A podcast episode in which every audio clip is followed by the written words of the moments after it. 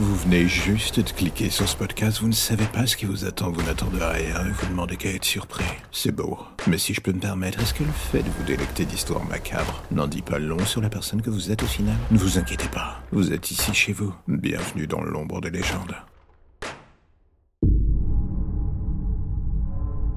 Je me suis toujours demandé ce que je dirais le jour où on viendra m'annoncer sa mort. Est-ce que je serais dans l'obligation de faire semblant d'être triste, de se dire euh, je regrette, euh, je regrette qu'on se parle plus depuis des décennies, dans un scénario de film US peut-être? Dans la vraie vie, il faut bien que je me rende à l'évidence, dans le fond, je ne ressens rien, c'est peut-être ça le plus moche dans l'histoire. Je ressens rien pour lui, il a fait sa vie, j'ai fait la mienne avec des hauts et des bas. Et si on m'annonçait demain qu'il était mort, j'avoue, ça ne me ferait strictement rien.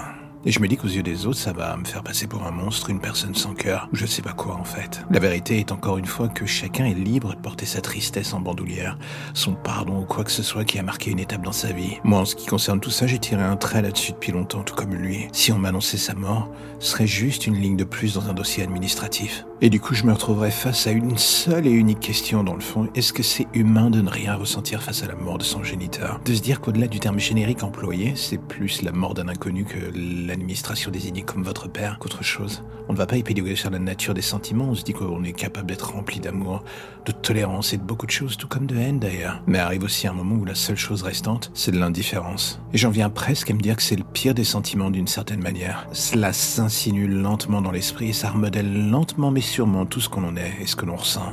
Et quand la transformation touche à son but, on n'a plus d'émotion à donner à certaines personnes. On est vide en ce qui les concerne. Un jeu de con qui au final émane d'eux vers vous, ils en sont la cause, vous en êtes le résultat, et l'un dans l'autre, les seuls qui pouvaient en comprendre les règles, c'était vous et lui. Il est mort, vous êtes vivant, à quoi bon jouer à un jeu solitaire? Personne n'est en face de vous pour répondre. Mais bon, ça, ça fait des années que vous aviez perdu l'envie d'attendre. Le jour où on vous dira qu'il est mort, ça sera un jour comme un autre, aussi bizarre que ça puisse paraître pour le plus grand nombre.